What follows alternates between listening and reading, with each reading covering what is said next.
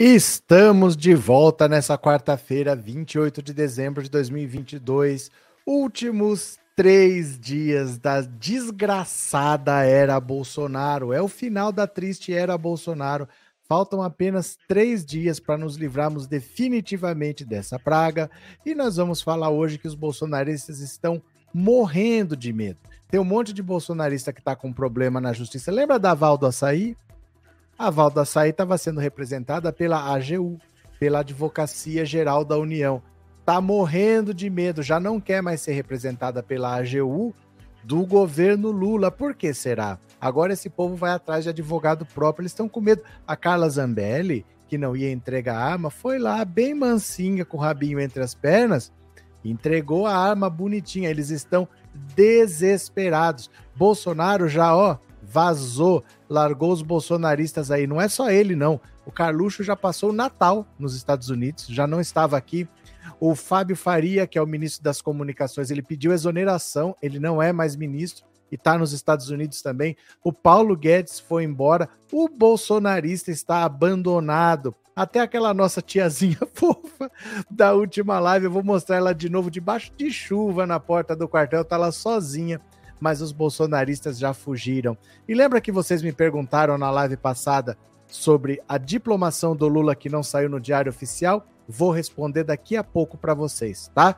Fui buscar a informação e vou responder o que, que acontece, que, por que, que a diplomação do Lula ainda não saiu no Diário Oficial. Eu já vou te explicar. Eu vou só pedir para você, se está aqui pela primeira vez, se inscreva no canal, se você já é inscrito, torne-se membro. Será que vai ter alguém generoso, por exemplo, que vai poder dar 5, 10, até 50 membresias de presente para que uma pessoa que não tem condição de ser membro, gostaria de ser membro, mas não tem condição, ela poder ser membro do canal por um mês? Será que alguém tem essa generosidade? É fim de ano, de repente 10, 20, 50, fica a seu critério. Quanto for da sua possibilidade. Será que alguém faz isso?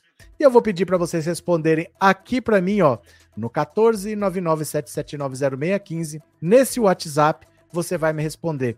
Bolsonaro está indo para os Estados Unidos. Ele volta? É a sua opinião, quero ouvir sua opinião. Bolsonaro está indo para os Estados Unidos. Ele volta? Você vai responder para mim aqui, ó, uma mensagem de áudio, quero ouvir sua voz, curtinha, 10 a 15 segundos, você vai me dizer no WhatsApp, daqui a pouco eu ouço. Bolsonaro volta dos Estados Unidos? ou ele vai bye bye Brasil nunca mais. 14997790615 é o WhatsApp, também é a chave Pix se você quiser contribuir com o canal. Vamos lá? Bora para os assuntos direto? Venham comigo e foi! Medo de Lula faz Bolsonaro e aliados abrirem mão de assistência jurídica do governo. Por que será? Do que, que eles têm medo, gente tão honesta?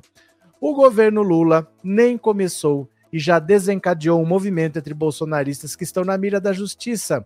Nos últimos dias, eles começaram a abrir mão da assistência jurídica da AGU a que tem direito.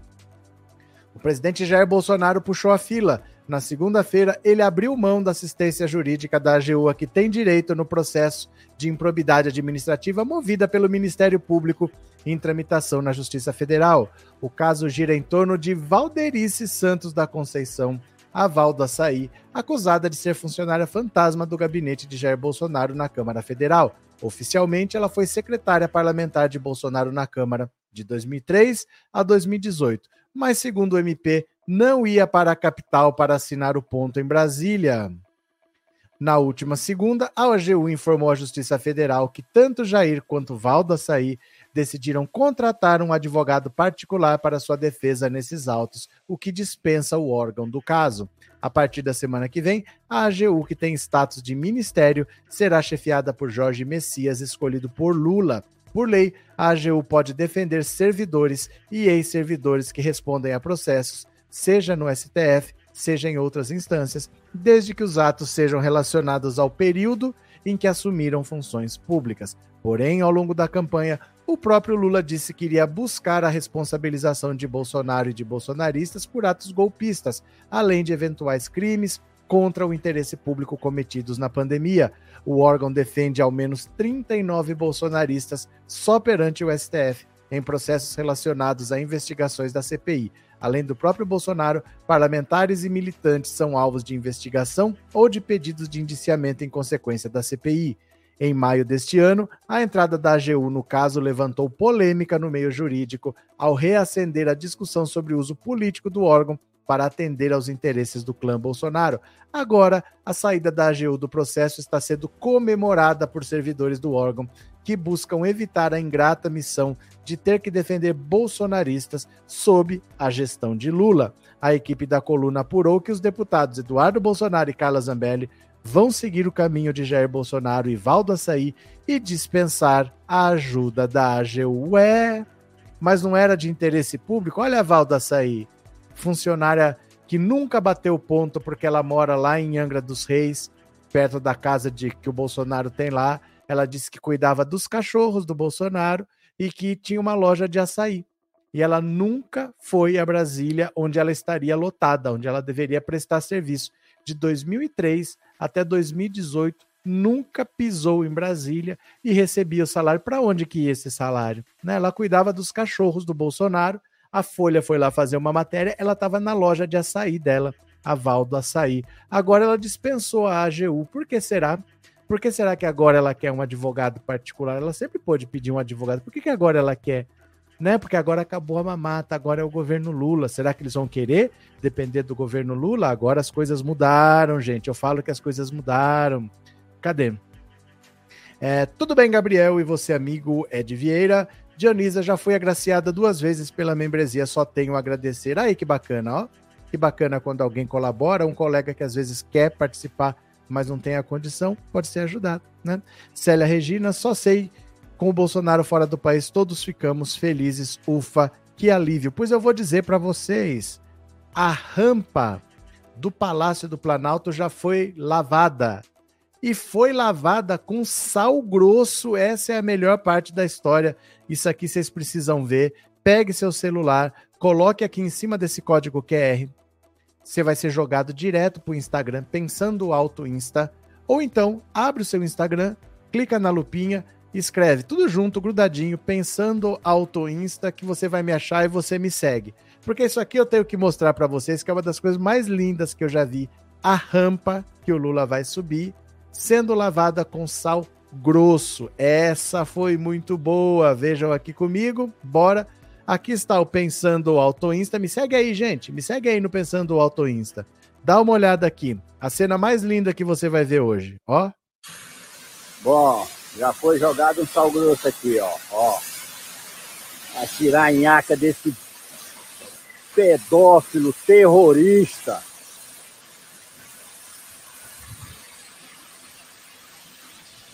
Lulinha, a rampa é toda sua, ó que delícia.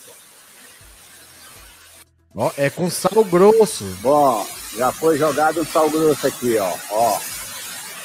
A tiranhaca desse pedófilo, terrorista.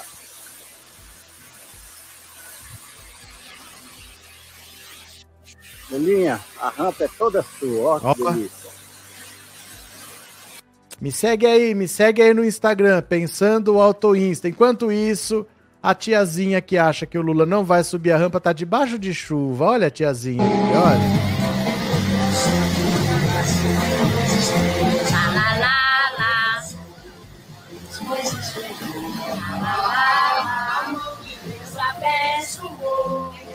Brasileira, vou plantar o amor. Eu te amo, meu Brasil, eu te amo. Olha, gente.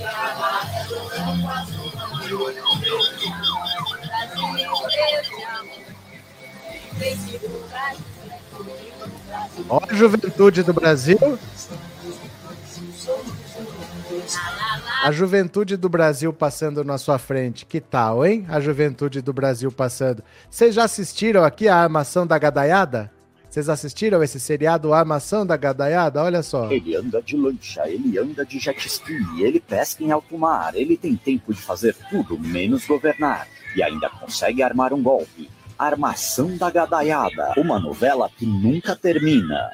Ele... Oh, meu Deus do céu, meu Deus do céu. A rampa já está sendo lavada com sal grosso. Ó, esses vídeos eu já mandei no canal do Telegram. Se você quiser ter esse vídeo no seu celular, tá no canal do Telegram, só colocar o seu telefone em cima desse código QR, que você cai lá, os vídeos estão todos lá, é só salvar no seu celular, tá à sua disposição, tá? De mão beijada. Cadê que mais? Célia, só sei que com Bolsonaro fora do país todos ficamos felizes. Ufa, que alívio. Essa eu tinha acabado de ler. Cadê que mais? Silene, isso mesmo, sal grosso desse povo, né? O palácio tá cheio de encosto, disse o Paulo. Cadê que mais? Neuza, eu odeio esse hino dos infernos. Não, esse, esse não é nem hino. Esse que tava tocando é uma música do Dom e Ravel. Lembra? Eu te amo, meu Brasil. É Dom e Ravel, nem é hino. Eles estão tocando. Isso aí era como se fosse, né? Um, um hino da ditadura, mas não, não, é um hino, na verdade, é uma música, né?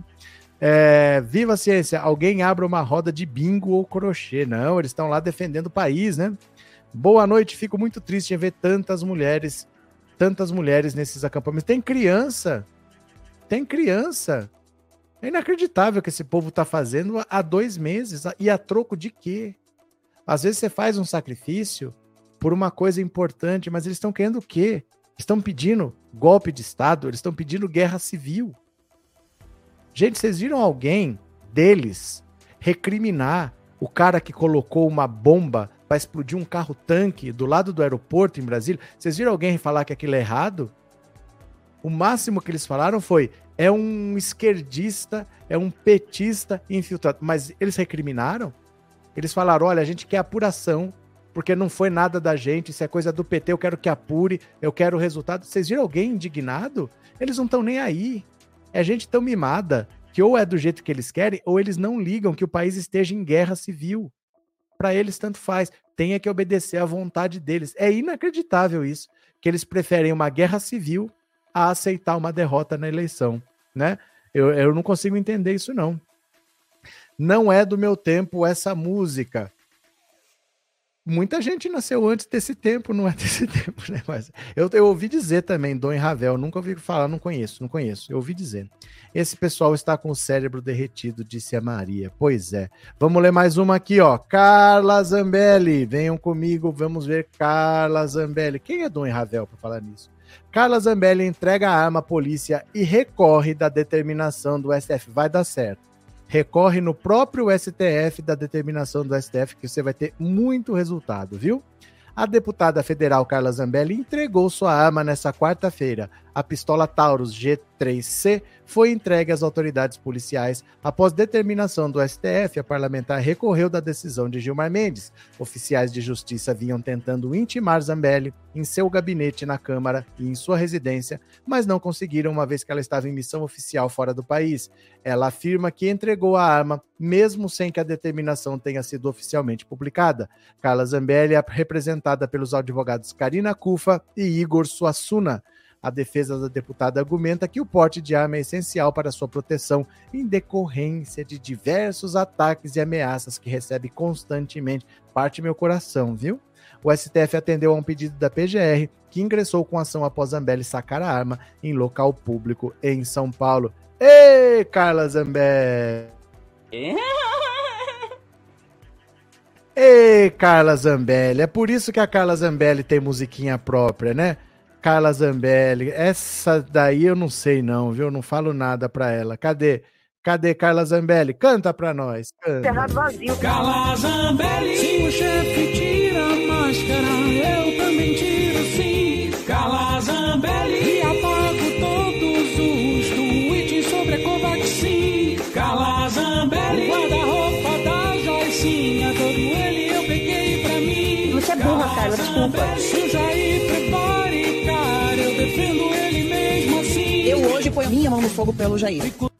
Essa tá lascada. Essa daí tem um destino complicado pela frente. Vamos ver, né? Cadê? É, Dionísia, a cobra entrega a arma e vai chorar no Twitter. Ela tem Twitter para chorar? Eu não sei nem se ela tem Twitter para chorar.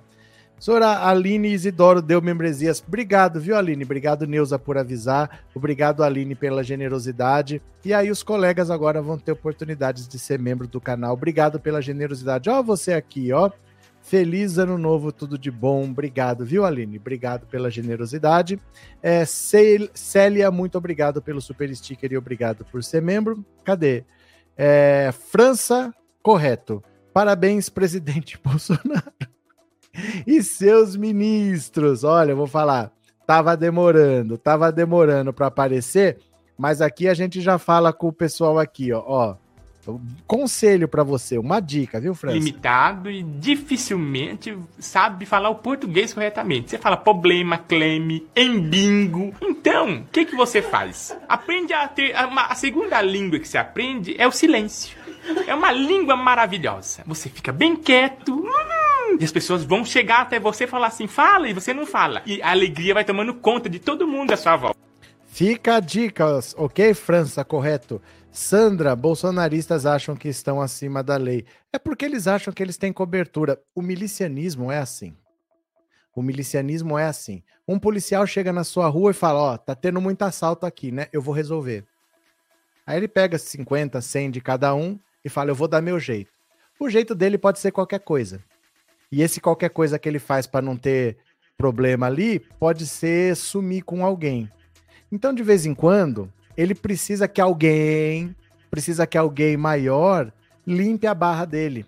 Porque apareceu um corpinho inconveniente ali, precisa que o processo não ande, precisa que a denúncia não vá para frente, então ele precisa da cobertura de alguém. É assim que funciona o milicianismo. Você faz o que você bem entende, cobra por isso e depois precisa que alguém te dê cobertura. Não é de se estranhar. É assim mesmo que funciona, viu? Aí você começa a ver que tinha um deputado que tinha uma, uma loja de chocolate e um policial foi lá e comprou 21 mil reais em chocolate. E pagou com dinheiro vivo. Vai gostar de chocolate assim. 21 mil reais a compra dele em dinheiro vivo. Por que será? Por que será, né? A gente começa a entender como é que funciona o milicianismo. Obrigado, Sandra. Estavam sumidos os gados, agora eles aparecem, que eles estão achando que não vai ter posse, né? Márcia, que tal uma live da virada para estarmos juntos nos primeiros minutos do dia tão sonhado por nós, só 10 minutinhos? É que provavelmente, Márcia, eu não vou estar aqui. Eu devo estar na casa da minha mãe. É por causa disso, senão eu faria sim. Faria com todo prazer. Gostaria de estar aqui com vocês, mas eu não devo estar aqui.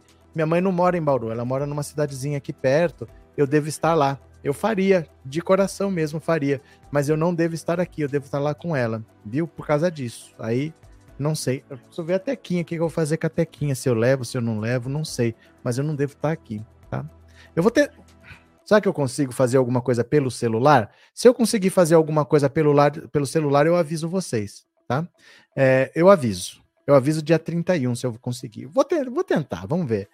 Está acabando o governo da Maquia... da Maquiam fora Bolsonaro? Como assim, Ilse? Explica para mim. Bora para mais uma notícia, bora para mais uma aqui, ó. Bora para mais uma, venham comigo. Olha o sal grosso em vídeo que circulou. Nós já até vimos o vídeo. Em vídeo que circulou nas redes sociais nessa quarta, servidores do executivo aparecem lavando com mangueiras a rampa do Palácio do Planalto, que será palco no dia 1 da famosa cena da recepção da faixa presidencial pelo presidente Lula. Imagens de funcionários supostamente higienizando a rampa com sal grosso foram publicadas pela deputada Jandira Fegali. Preparativos 1. Um, com sal grosso e tudo, tudo pronto para tudo pronto aqui pelo, cer pelo cerrado para a posse do amor. E por aí, quem está contando os dias? No vídeo, um homem fala ao fundo: já foi jogado sal grosso aqui. Tirar a nhaca desse pedófilo terrorista. Lulinha, a rampa é toda sua. Olha lá mais uma vez. Essa cena é maravilhosa. A, a rampa não só sendo lavada, mas sendo lavada com sal grosso. Tinha que jogar enxofre, ácido sulfúrico, bicarbonato de sódio monossódico trifásico desoxirribonucleico, tinha que jogar tudo para tirar a nhaca do Bolsonaro, que não é fácil, né?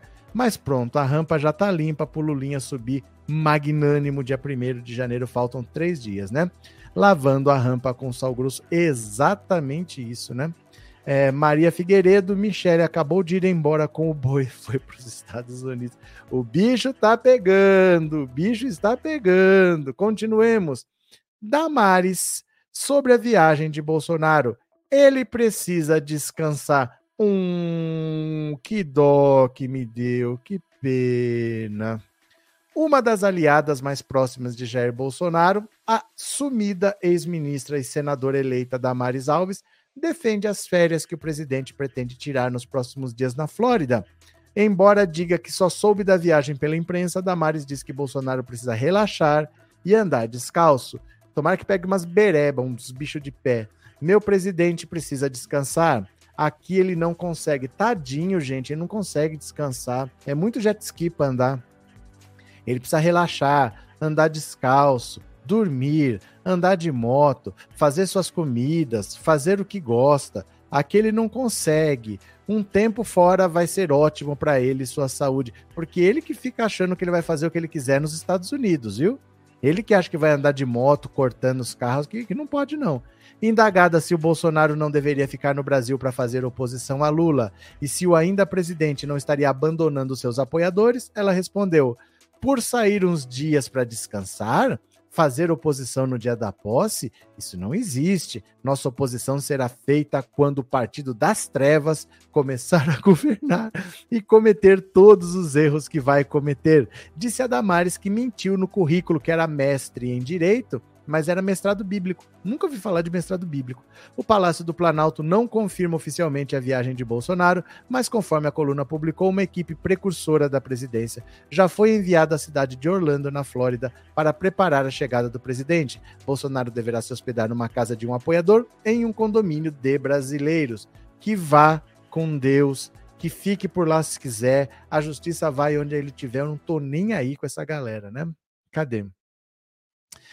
Bozo fazia de tudo para não fazer nada. Ele não trabalhava. A agenda dele era uma vergonha. A gente via aqui a agenda dele todo dia. Nós paramos de ver porque não tem nada. Agora, depois da eleição, não tem nada na agenda dele para ver, mas nós cansamos de ver a agenda todo dia, não tinha rigorosamente nada, né? Neide, será que eles estão informados de que está vindo uma onda de Covid muito brava? Não sei, né? O Bolsonaro não liga, ele não é coveiro, ele toma cloroquina, ele que se vire, né? É, realmente ele está cansado de não fazer nada. Professor Elias, feliz 2023 para todos do canal, em especial o nosso professor que compartilha seus conhecimentos e aprendizado. A esperança não só venceu o ódio, ela nos ajudou nessa luta de quatro anos terríveis. Valeu, professor Elias, obrigado pelo super chat, obrigado pelas palavras e por ser membro, viu? Muito obrigado. É Marli, Mary só rindo mesmo, esse desclassificado descansou nas nossas costas durante quatro anos e tá cansado. E tá cansado. Agora eu falo para você, imagina se ele não tivesse descansado nas nossas costas. Ninguém pensa nisso. Ou se ele tá cansado, tendo descansado, imagina se ele tivesse trabalhado. Vocês são muito cruéis. Vocês não pensam como esse homem estaria se ele tivesse trabalhado. É muito fácil falar que ele está cansado hoje sem ter trabalhado, mas imagina se ele está cansado sem ter trabalhado, se ele tivesse trabalhado. Vocês são perversos. Vamos continuar aqui. É, Ana Lúcia, tem que desinfetar tudo, esse bozo só tem coisa ruim. Eu fiz uma pergunta para vocês responderem aqui no WhatsApp, ó, 14997790615. Eu quero ouvir uma mensagem de voz com a sua opinião. Bolsonaro vai para os Estados Unidos. Ele volta? Você acha que ele volta? Você vai dizer aqui para mim, ó, 14 997790615. Esse número é o WhatsApp para você mandar uma mensagem de voz curtinha. Quanto mais curta, dá para ouvir mais gente. Então, 10, 15 segundos, não passa disso não, que eu quero ouvir sua opinião. Bolsonaro foi, ele volta? Responde para mim aqui, ó, no, no WhatsApp, que eu já vou ouvir sua opinião, tá? Lula Nildo, quero ver depois do dia primeiro o Bozo chamar o Xandão de canalha de novo. Qualquer juizinho manda prender ele, não precisa ser o Xandão, só quero ver. Abraço, Lula Nildo. Ainda bem que vai descansar de fazer mal para o povo. Gente, ele tá muito cansado. Eu fico com pena de uma pessoa que não trabalhou e está cansada, porque eu fico imaginando, e se tivesse trabalhado? Nisso você não pensa. Nisso você não... Porque o Lula é fácil, o Lula não cansa. Então, para ele é fácil trabalhar. Para ele é um prazer, mas e para o Bolsonaro? Vocês não sabem o que esse homem passou. Bora, continuemos aqui. Aliados reclamam do silêncio de Bolsonaro sobre golpistas. É muita birra. Ai, meu, ninguém aguenta o Bolsonaro. É um vagabundo que não faz porcaria nenhuma.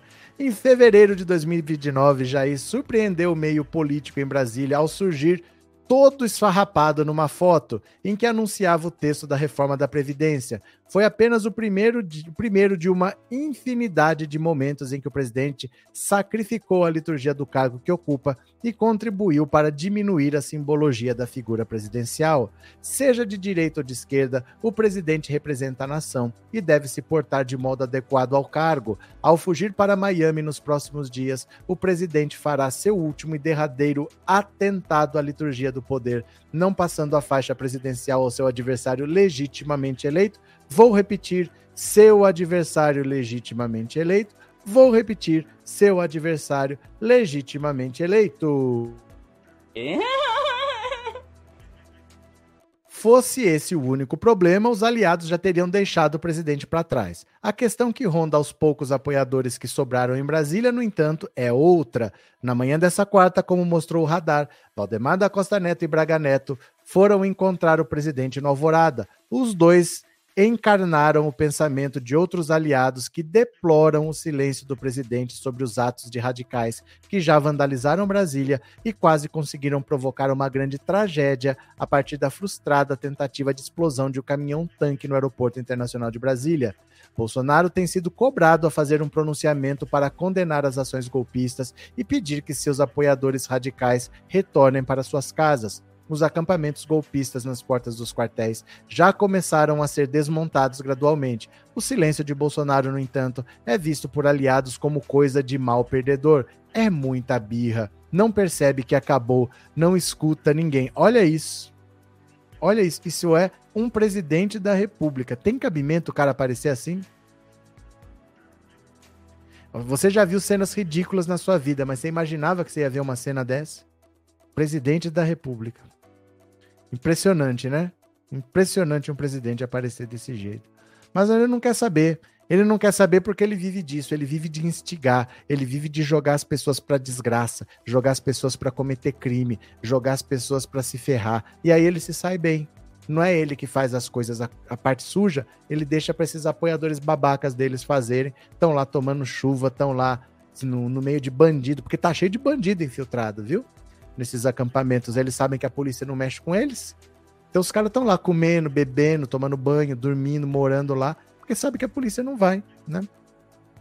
Viva a ciência! Bolsonarentos tem que voltar a é algemado para Papuda fazendo companhia para o Jefferson e o George Washington. O George Washington. Jorge Adelson, dos Estados Unidos, ele vai fugir para Turquia ou Mumbai, quem sabe alguma ditadura da África. Vocês são um bando de ficção científica, hein? É, Bolsonaro já vai tarde, tomara que nunca mais volte. Mas volta, viu? Volta. Sandra, ainda bem que o Xandão proibiu porte de armas na posse. Proibiu até o dia 2. Tiago, boa noite de novo, minha gente. Boa noite. É, Lívia, será que estão sendo retirados mesmo? Agora estão. Agora estão porque mudou o comando do exército. Não é mais o mesmo comandante, não. Agora é o comandante indicado pelo Lula, né? Cadê? Bolsonaro não tem alma ser desprezível, disse Aval. Isabel, obrigado pelo superchat, viu, Isabel? Obrigado de coração.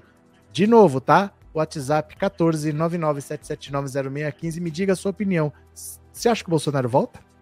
Bolsonaro tá indo para os Estados Unidos. Será que ele volta? Eu vou ouvir sua opinião, mensagem de voz. Não adianta escrever no WhatsApp, porque do WhatsApp eu não consigo pôr na tela.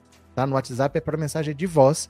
Diga a sua opinião. Se acha que o Bolsonaro volta, me diz aí que daqui a pouco eu vou ver. Mas eu quero resolver uma dúvida terrível que vocês têm. Vocês perguntaram na live anterior, eu não sabia, mas essa informação sempre tem que estar em algum lugar e eu fui atrás. A diplomação do Lula não saiu no Diário Oficial até agora. Por que que não saiu? O que que acontece? E se não sair? Isso pode impedir a posse do Lula?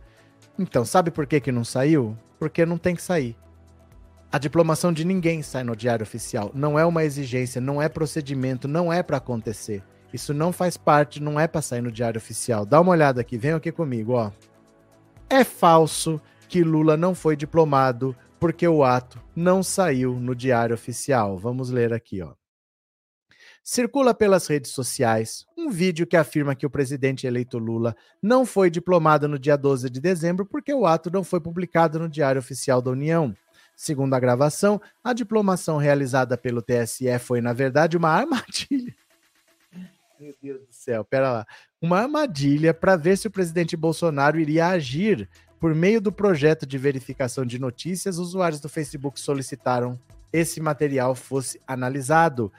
Confira a seguir o trabalho de verificação da agência Lupa. Mas, mas é uma criatividade que eu até admiro. A pessoa achar que o TSE fez uma falsa diplomação como uma armadilha para ver se o Bolsonaro ia tentar impedir. É inacreditável, olha. A informação analisada pela lupa é falsa. O presidente eleito Lula e seu vice Geraldo Alckmin foram diplomados durante a cerimônia realizada no dia 12 de dezembro, conforme divulgado pelo próprio Tribunal Superior Eleitoral e transmitido ao vivo por diversos veículos de imprensa. A diplomação, contudo, não foi publicada no Diário Oficial da União porque não há uma norma que exija isso, segundo o TSE. Todas as regras e disposições relacionadas à diplomação estão no Código Eleitoral e na Resolução 23677 de 2021. Nenhuma delas, vale ressaltar, cita publicação da diplomação em diário oficial, afirmou a Corte em nota. Vale ressaltar que a diplomação é um rito realizado pela Justiça Eleitoral para entregar aos candidatos eleitos um diploma que os habilita a tomar posse. O documento deve conter, obrigatoriamente, o nome da pessoa eleita, a indicação da legenda pelo qual concorreu e o cargo ao qual se elegeu. Sem o diploma, um candidato não pode assumir o mandato. Então, o Lula não. A diplomação do Lula não saiu no diário oficial, porque não tem que sair no diário oficial, não existe essa exigência. O Lula foi diplomado sim, não saiu porque não tem que sair, não vai sair, a de ninguém saiu, não existe essa história, gente. Isso é conversa fiada desse povo maluco. Não existe essa história de diplomação sair no diário oficial, tá? Cadê que mais? João de Brida, Bozo volta sim, mas algemado para cumprir a pena pelos seus crimes. Cadê quem mais? Fátima, um sonho possível, Bozo e Alan dos Santos deportados juntos. Ana, só faltam o Lincoln e o Roosevelt para fazer companhia ao Jefferson e ao Washington. Anistia, nunca Olha, tá boa de história americana, hein? Os pais da nação.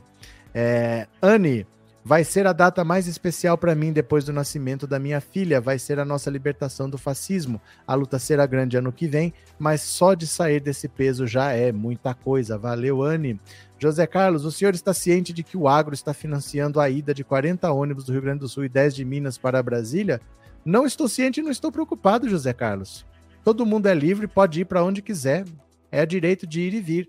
Agora, não poderão estar armados, porque vai ser considerado porte ilegal de arma e a pessoa vai ser presa em flagrante. E a, todo o contingente da Polícia Militar, a Polícia Federal, a polícia, todo mundo vai estar tá focado ali na posse. Se aprontar, vai ser preso. Mas se quiser ir, pode ir. Todo brasileiro tem o direito de ir e vir, né? Não estou nem um pouco preocupado com isso em si. Cadê? Ele ganhou nas urnas e passou pelo, pelos gastos pela chapa 13 foi diplomado dia 1 é só cerimônia, disse o Antônio Sandro. É, gente, dia 1 não acontece rigorosamente nada. É só uma festa. Porque a partir do momento em que terminou o dia 31 de dezembro, chegou na meia-noite do dia 1 automaticamente o Lula já é presidente. Não existe a necessidade de o Bolsonaro.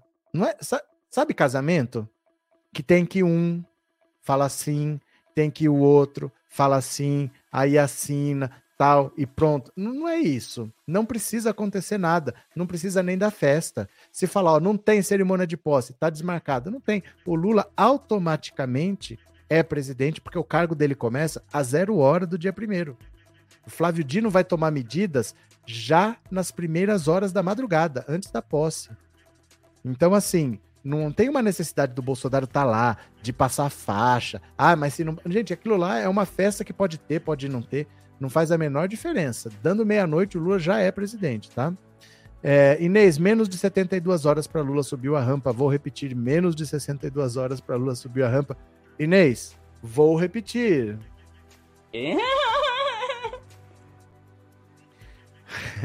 Obrigado, Inês. Carlos, um amigo me perguntou se o Lula ia reter o dinheiro das cadernetas de poupança. É o que o governo vai usar o dinheiro perdido do PIS. Carlos, isso o Collor falava em 89. O Collor falava que o Lula, se ele fosse eleito, ia roubar a poupança das pessoas. Sabe o que aconteceu? O Collor foi eleito, não o Lula, e ele que roubou a poupança. A direita é assim, eles nem para criar é, mentiras novas eles prestam, né? Cadê? Neuza parece que representantes do povo vão passar a faixa para o Lula. Tanto faz, gente. Tanto faz, é só uma festa. Se quiser colocar a tequinha, bota assim a faixa na cabeça dela e ela leva. Se quiser levar um, o boitatá, se quiser levar o curupira, é só uma festa. Não se preocupem com isso, porque é só uma festa. Não é nada oficial, não é nada que precise para tomar posse. O Lula ali já é presidente. É só uma festa. Para o povo ver. Só. Não, tem nenhuma consequência. Se não tiver faixa, nada disso importa. O Lula ali ele já é presidente. Desde a meia-noite ele já é presidente. Não se preocupem, viu? Cadê? É, Kate, que bom que aquele ceboso não vai estar na posse. É menos problema. É menos problema, né? Meire, melhorias, Val Silva vai passar rapidinho torcendo por você. Demetrios, não importa quem passa, o importante é que a faixa é do Lula. Só o segundo.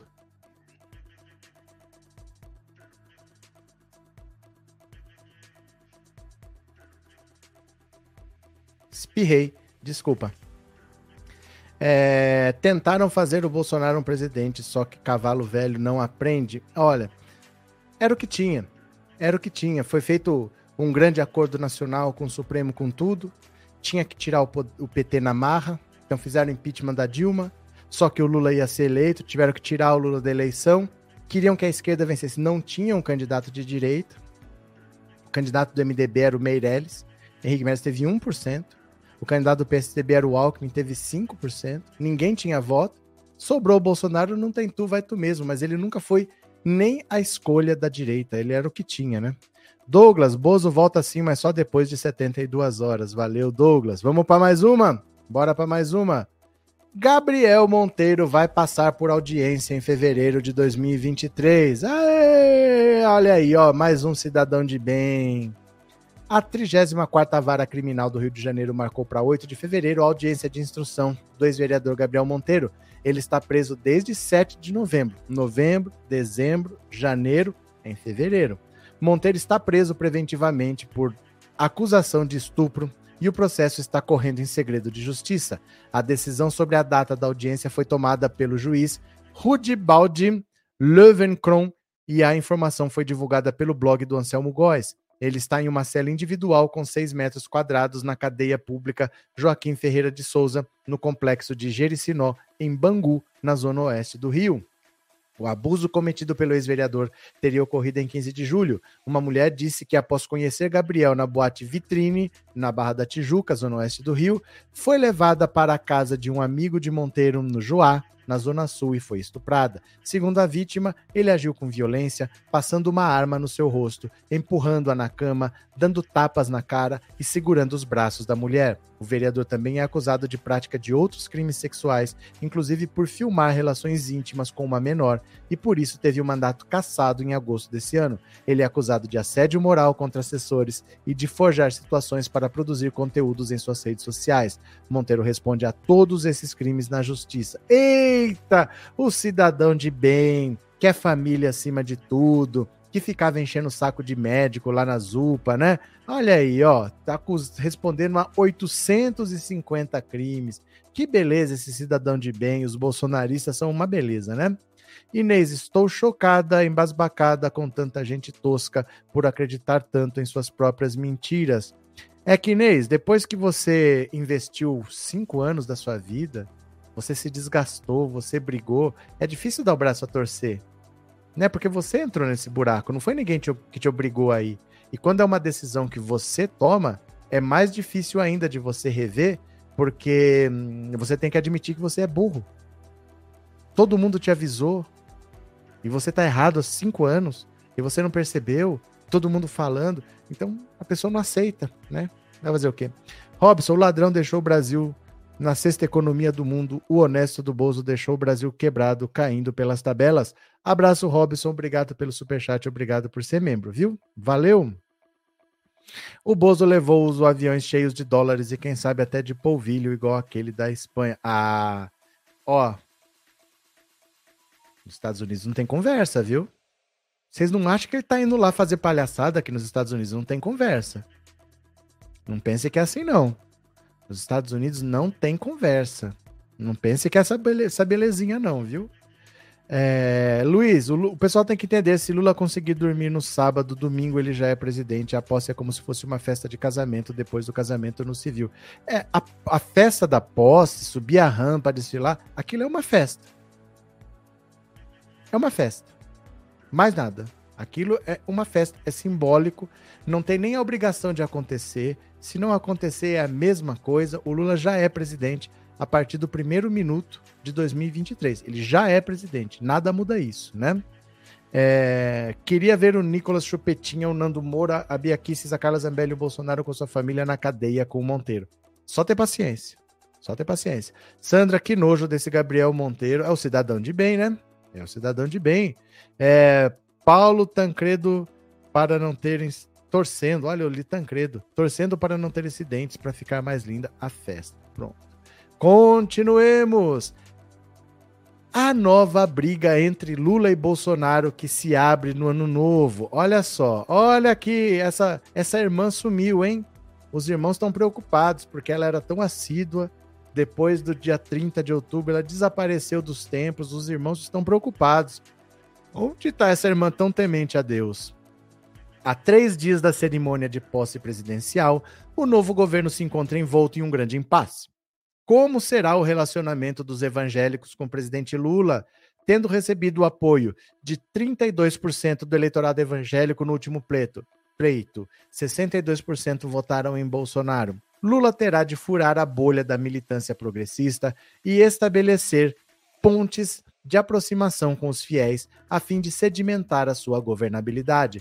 Para Ricardo Borges, 40, evangélico há 20 anos e membro da Igreja Batista Esperança em Piracicaba, Lula pode ter uma ótima interlocução com os evangélicos, porém terá de lhes prestar contas de muitas coisas. Nós evangélicos somos ensinados a perdoar, porém confesso que muitos ainda não conseguiram perdoar Lula por conta de seus erros passados. E eles são quem para julgar? Eles se acham quem para julgar? Eles se acham acima da justiça? Tem que prestar conta aos evangélicos pelos erros do passado. O Lula não responde a nenhum processo. Gente, é uma arrogância. Eu tenho uma, uma, certa birra de pessoa que se intitula religiosa, porque eles são muito arrogantes. Eles sempre estão acima da lei, né? Em busca da interlocução com eleitores evangélicos, o PT fez parcerias com pastores evangélicos de esquerda, como Paulo Marcelo Schallenberger, o último período eleitoral. A tentativa parece não ter surtido muito efeito, pois a maioria dos fiéis ainda se identifica com Bolsonaro. O Bolsonaro encarnou aquilo que defendemos: o combate à corrupção, a pauta da família e outras coisas que nos são muito caras. Esse conjunto de coisas foi trazido pela pessoa dele. Por essa razão, Bolsonaro é o líder político preferido dos evangélicos, afirma Silas Malafaia, pastor presidente da Igreja Assembleia de Deus Vitória em Cristo. Isso é mentira. Não é por causa disso, é porque eles apoiam ditaduras sempre. Eles sempre apoiam ditaduras, porque o regime religioso não é democrático. Nenhuma igreja é democrática. Ninguém chega e fala assim: ô oh, gente, será que isso aqui deve ser pecado? Será que isso aqui a gente deve levar a pessoa para o inferno? O que, que vocês acham? Vamos... Não. São leis rígidas que têm que ser seguidas e ponto. Quem aceita essas regras sem questionar também aceita o comando militar sem questionar, já está acostumado. É uma tendência muito forte de pessoas religiosas acabarem apoiando ditaduras. Ah, eu sou religioso, eu não apoio ditadura. Mas é uma tendência muito grande de pessoas religiosas apoiarem sistemas autoritários, né? Porque a religião é autoritária. Ela não tem muita margem para conversa, né? Em contrapartida, para Iago Martins, pastor batista, escritor e idealizador do maior canal de teologia do mundo no YouTube, Dois Dedos de Teologia, Bolsonaro pode perder a sua preponderância entre os evangélicos. Haverá certamente um grupo descrente de, apo... descrente de apoiadores radicais de Bolsonaro. Contudo, muito provavelmente veremos no Brasil um mimetismo do que aconteceu com o trumpismo nos Estados Unidos, onde Trump, mesmo derrotado, continuou a ser interpretado como um tipo de presidente no mundo espiritual. Posição mais abstrusa sustenta Caio Fábio da Araújo Filho, teólogo e mentor do caminho da graça. Se Bolsonaro continuar se mostrando deprimido e mantiver posicionamento de autodestrutividade, como vem fazendo nos últimos 40 dias, haverá uma quantidade enorme de evangélicos que o olharão de maneira muito negativa. O apoio a Bolsonaro dependerá também do que acontecerá em seu casamento. Se Michele o abandonar, por alguma razão, ele perderá respaldo significativo dos crentes. Embora Bolsonaro possa perder a sua hegemonia entre os evangélicos, isso não significa necessariamente que Lula conquistará o apoio majoritário do segmento religioso. Ainda há muito o que fazer nesse sentido pelo novo governo. Os desafios são inúmeros, a começar pela recuperação da confiança dos fiéis, um dia arruinada. O maior desafio de Lula será contraditar a sua ideologia e seus companheiros. Eu não acredito que ele mudará, comenta Malafaia. Não, é óbvio que ele não vai mudar. É, Malafaia. Eu vou me mudar para me adaptar ao Malafaia, só o que faltava. Pare parecer semelhante apresentado por Lourenço Estélio Rega, teólogo e ex-deão da Faculdade Teológica Batista de São Paulo. Segundo ele, o novo presidente conseguirá alguma conexão com os evangélicos, se esclarecer a situação sobre a anulação de seu julgamento. Mas o que mais tem que explicar? O que mais tem que explicar? Né? Ainda conforme Rega, é uma situação complexa que certos segmentos juristas ainda não conseguiram absorver. Não, vocês são é tontos. Vocês estão é apoiando o ditador e inventando problema. Isso afeta cidadãos, segmentos religiosos e também lhes tira certa credibilidade. Não, vocês são.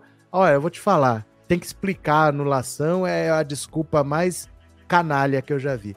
Além de tentar reconquistar a confiança dos fiéis, Lula terá de lidar com a, camada, com a chamada pauta de costumes, prioridade para os evangélicos. Defendendo-a foi que Bolsonaro ganhou o coração do segmento religioso quando, em 2016, surgiu publicamente pleiteando a presidência da República. Para Martins, a pauta de costumes constitui o maior desafio do governo Lula, pois é uma espécie de santo graal para o movimento. Uma agenda política que envolva aborto, questões LGBTQIA, e restrição de liberdade de expressão será um grande problema para Lula. Ah, será um problema para vocês que se virem com, com as suas crenças aí. Daraújo Filho acredita que Lula pessoalmente não pode atender essa demanda de comunicação com os evangélicos em decorrência da pauta de costumes. A tríade pênis, vagina, anos é o que movimenta uma igreja evangélica ensandecida pelo poder e pela dominação Portanto, Lula terá o desafio hercúleo de tentar aproximações reconciliadoras por intermédio de terceiros, visto que somente evangélicos conseguem se comunicar com evangélicos.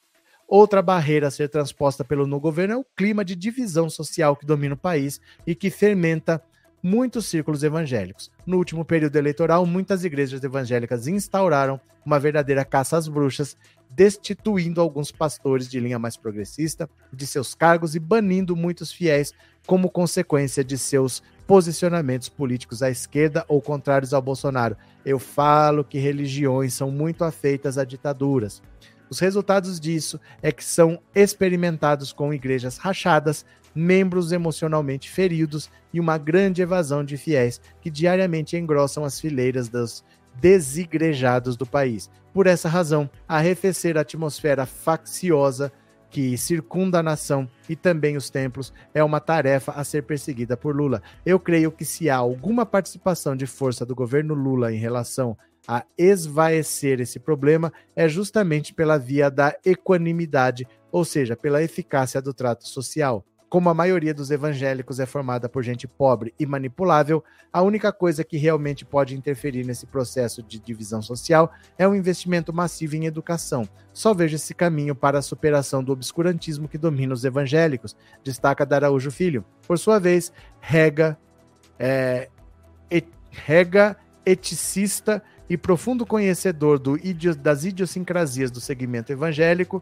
avalia de modo similar. Me parece ainda que, com o tempo, o segmento evangélico se dedicou mais à atuação missionária e eclesiástica, que são corretos, mas tem deixado a reflexão e o aprofundamento nos estudos dessa área, bíblica, teológica, ética, etc., de modo a se construir diálogos sadios e produtivos. Dessa forma, conclui, a divisão social instalada no cenário evangélico, sem esses reparos, provavelmente continuará.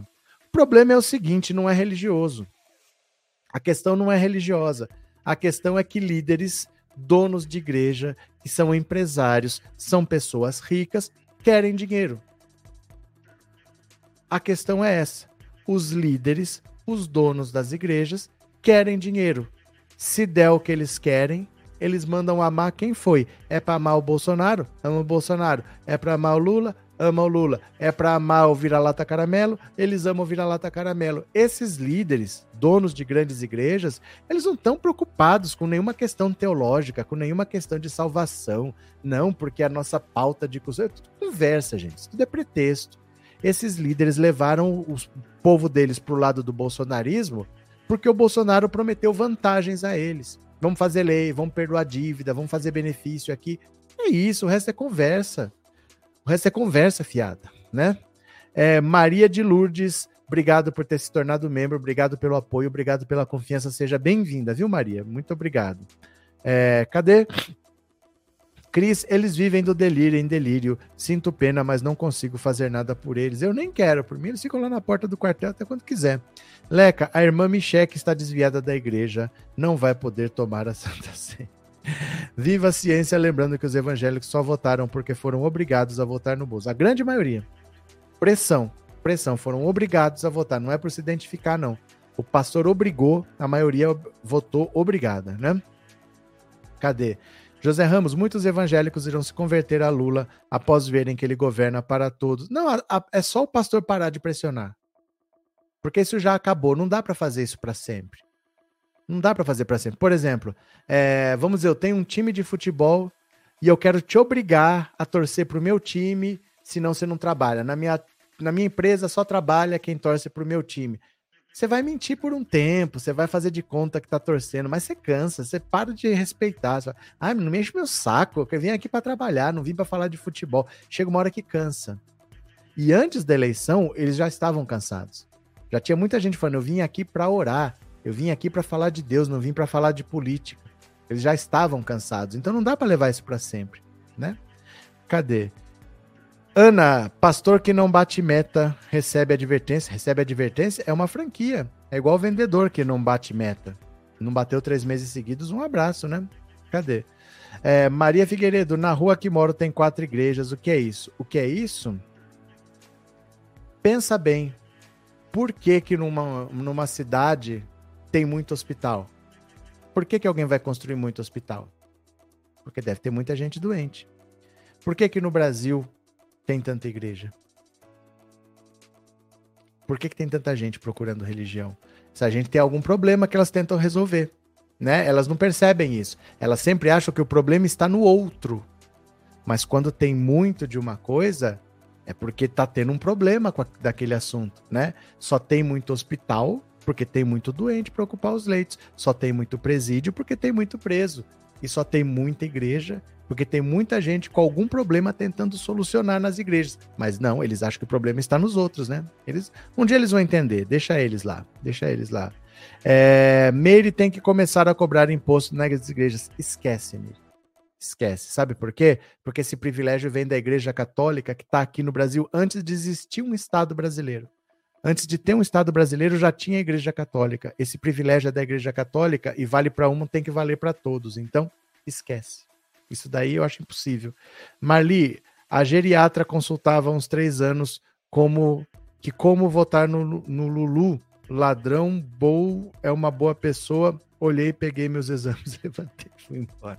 A geriatra que você se consultava há três anos, como votar no Lula? Ah, entendi. Entendi. Ela perguntou para você como que você votava no Lula, porque o Bolsonaro era uma boa pessoa, e você pegou e vazou. Valeu, Marli. Obrigado pelo superchat, obrigado por ser membro, viu? Inês, dentre esses oito servidores que o Bolsonaro escolheu, o cabeleiro, o marcador técnico. Não, é tudo militar. Tudo militar. Tudo militar. Inacreditável, né? Agora aqui, ó. Marinha resiste a Lula e prepara solução própria para a passagem do comando. Fica fazendo graça, você tem 72 horas para fazer graça.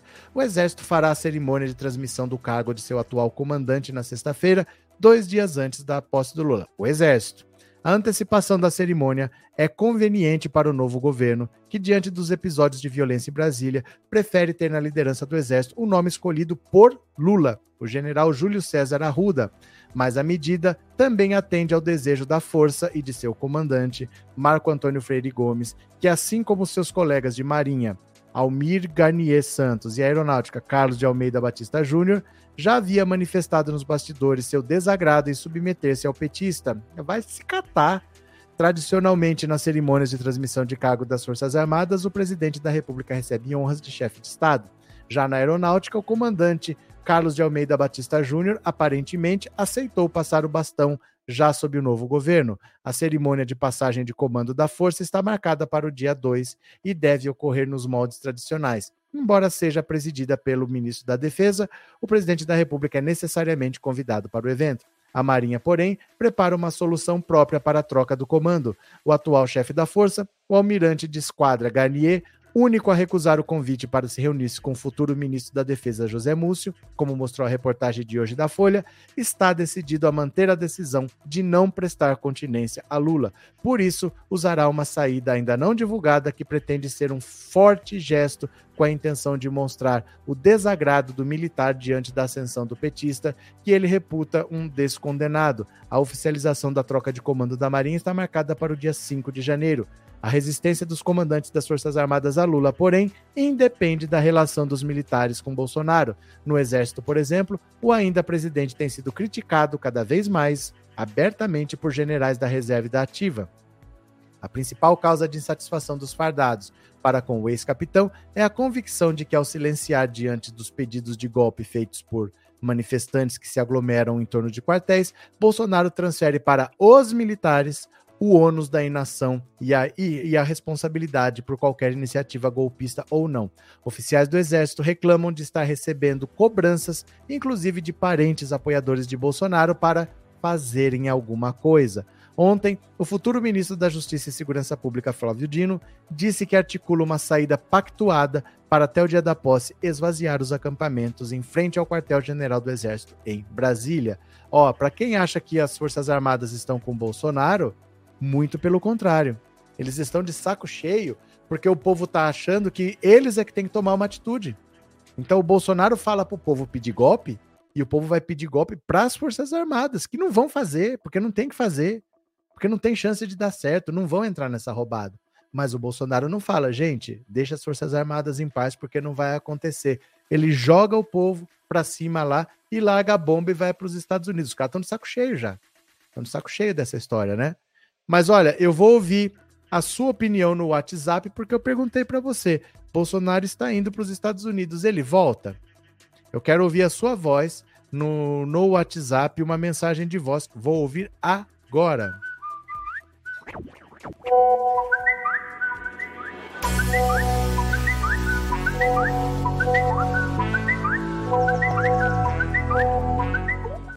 Pronto, vamos lá?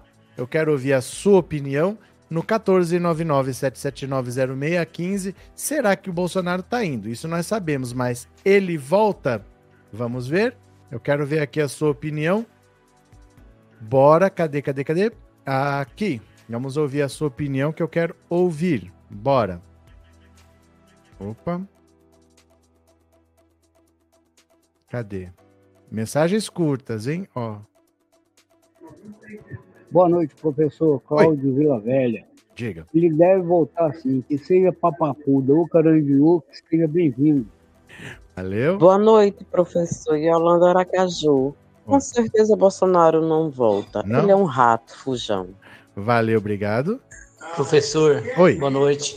Aqui é Hélio, é, de São Pedro do Turvo. Eu acho que Bolsonaro vai para ficar, não volta mais não. Tá joia.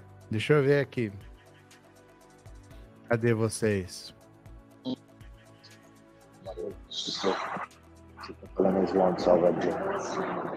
Cadê?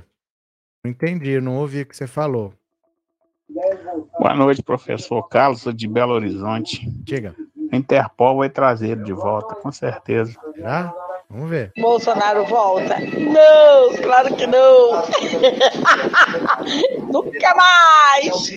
Valeu. Professor, eu acho que a vontade dele seria fugir mesmo, né? De tantos crimes que ele cometeu, né? Mas, na minha opinião, não é nem que ele vai voltar, ele vai ser obrigado a voltar, né? Quem é que vai querer abrigar um criminoso desse, né? É, abraço, professor Demetrios. Valeu. Boa noite, professor Oswaldo de Varginha, Minas Gerais. Fala, meu cara. O Bozo não volta. Não? Ele vai tentar fugir para outro lugar. Porque lá nos Estados Unidos eles vão pegar ele lá. Valeu, obrigado. Boa noite, Roberto. Oi. Ele vai voltar e no cabresto, viu? Valeu, Kate. Ô, seu Alberto, boa noite. É o Elias de Teresina. Fala, Elias. Ó, o Bolsonaro, ele tá viajando, mas ele não vai voltar, não. Ele vai é, sair do Brasil, vai fugir, entendeu? Onde é que ele vai ficar no Brasil para ser preso? Até mais, professor. Valeu. Olá, professor, boa noite. Aqui é a Lolisa, de Barra Mansa. Diga. Eu acho que o Bolsonaro não volta nunca mais. Será? Nem deve passar a faixa pro Lula. Valeu, Boa obrigado. noite, professor. Eu acho que ele não volta. Tá. Ele vai dos Estados Unidos para bem mais longe. Va- Bernadette, de Paulo Afonso, Bahia. Valeu. Boa noite, professor. Meu nome é Tânia, Hum. Santa Catarina. Eu acho que o Bolsonaro volta, assim. Como volta? Ele vai voltar assim. Ele vem, ele vem. Marcelo mais tarde, mas ele volta. Boa noite, professor Roberto. Aqui é o Paulo Santos, estou com você na live. Bolsonaro volta sim, infelizmente. Só gostaria que ele vol- voltasse dentro de um ataúde, né? Um abraço. Outro.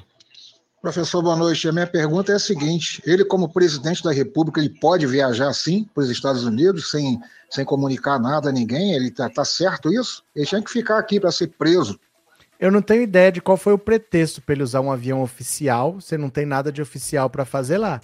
É estranho, mas não tem o que proíba, né? Ele tem que ter uma justificativa para aquilo. Ele provavelmente não vai justificar. Vão cobrar dele, ele não vai ser presidente, vai ficar lá o processo rolando. São aquelas coisas que não pode, mas acontece e fica por isso mesmo, né? O cagão fugiu, o cagão fugiu, medroso. Oi. Bolsonaro não vai voltar pra cá, não. Não? Ele vai sair de lá para outro lugar, porque quando a coisa começar por aqui, ele já não vai estar nem nos Estados Unidos. Valeu. Boa noite, professor. Marta do Rio de Janeiro. Diga. Com certeza ele volta. Essa gente não tem vergonha, não. Eu digo mais pra vocês. Eu, eu concordo que essa gente não tem vergonha na cara e eles sempre acham que vai dar. Porque assim, não é que eu vou fugir. E o filho? Os filhos criminosos dele. Tem a família toda no crime. É um esquema de família. Ele tem um filho senador, um filho deputado, um filho é, vereador. Ele tem o outro que nunca trabalhou na vida, mas também responde a inquérito. Ele tem as ex-esposas respondendo inquérito. Parentes delas, parentes dele, tudo com imóvel comprado, com dinheiro vivo, essas coiseiras. É muita gente. Não é uma questão assim, olha, eu vou fugir. Não é ele que tem problema. Esses 107 imóveis que a família comprou, foram mais de 20 pessoas que compraram. Tá todo mundo enrolado. Como é que ele vai resolver o problema dele? A família toda vai presa. Ele é quem pode fazer alguma coisa por essas pessoas. Né? Então não adianta ele falar assim, ó, eu vou para lá e boas. Porque tem muita gente para ser presa, muita gente para ser presa. Vamos ver o que acontece, né? É, Maria Lúcia, o Bozo, se chegar a pôr os pés na terra estrangeira, não volta mais, volta pra. Cortou sua mensagem. É Marta, ele é muito covarde, além de ser um sujeito cruel, vai voltar algemado. Vamos esperar. Eu vou ver se vocês fizeram alguma contribuição no Pix. Se você fez, eu vou ver a sua contribuição agora e vou te agradecer, tá? Então, bora mensagens do Pix.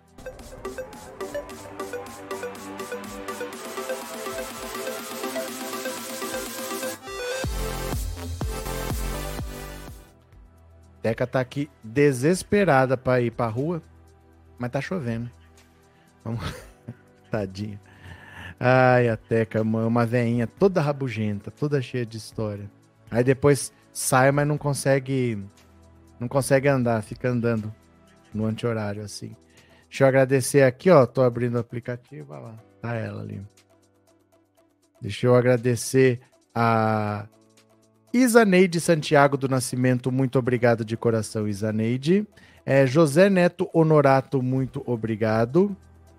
José Leopoldino de Araújo, muito obrigado também, José.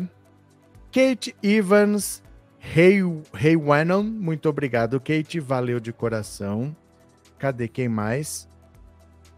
É, Conceição das Dores Carneiro, muito obrigado. Isaías de Oliveira, obrigado também, parceiro. Conceição das Dores Carneiro, eu vi. Francisco Alexandre Oliveira, acho que eu não perdi nenhum nome, não, né? É, foram esses. Pronto, não perdi nenhum nome, não. Valeu, meu povo. Então, obrigado por tudo. Ó, amanhã, que é quinta-feira, eu vou fazer uma live nesse buraco, das 8 às 9, lá no canal do Mestre José. Vamos lá conversar, bater um papinho, é fim de ano. E sexta-feira, sexta-feira aqui no canal, vocês lembram da Sara Góes? A Sara que apresentava lá no DCM, depois de uns 450 anos tentando conseguir arrastar para conversar com ela um pouquinho aqui com a gente. Na sexta-feira a gente conversa um pouquinho com a Sara Góes. Ela é maravilhosa, vocês gostam dela, eu também gosto muito dela, nós vamos conversar. Papo muito bom, viu? Ela é muito inteligente, vocês vão gostar. Então amanhã eu vou estar no canal do Mestre José, no intervalo. Vai ter a live das 7, a live das 9. 8 horas eu vou estar no canal do Mestre José. E na sexta-feira a Sara vai estar aqui com a gente. Beleza, meu povo? Obrigado por tudo. Amanhã tem mais e tchau. Valeu, obrigado.